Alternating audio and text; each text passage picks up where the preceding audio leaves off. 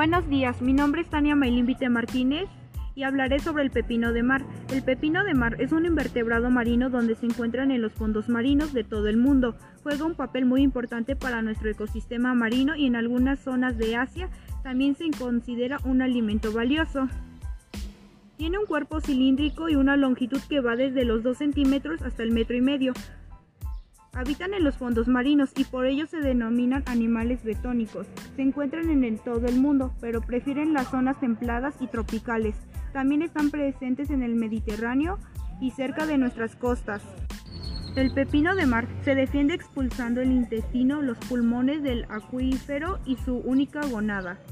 El pepino de mar juega un papel ecológico importante presente en el fondo marino, depura los contaminantes bacterianos presentes en las aguas. Al igual que la lombriz del tierra, el pepino de mar es una especie de carroñero de los fondos marinos, se alimenta de arena sucia y la devuelve limpia. Se alimenta principalmente de pequeñas partículas, algas, materiales de desecho, pequeños animales acuáticos con la ayuda de los pequeños tentáculos colocados al final de la boca.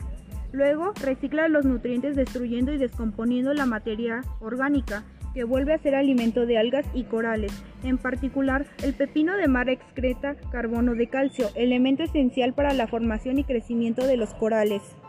La mayoría de las especies existentes son comestibles, las que viven en los océanos Índico y Pacífico. De hecho, representan un plato típico de la cocina oriental. En China los pepinos de mar no solo son un alimento delicioso, sino que también tienen otras funciones. Por ejemplo, se pueden utilizar para tratar algunas dolencias. Bien, esto ha sido todo. Gracias por escuchar. Yo me retiro. Adiós.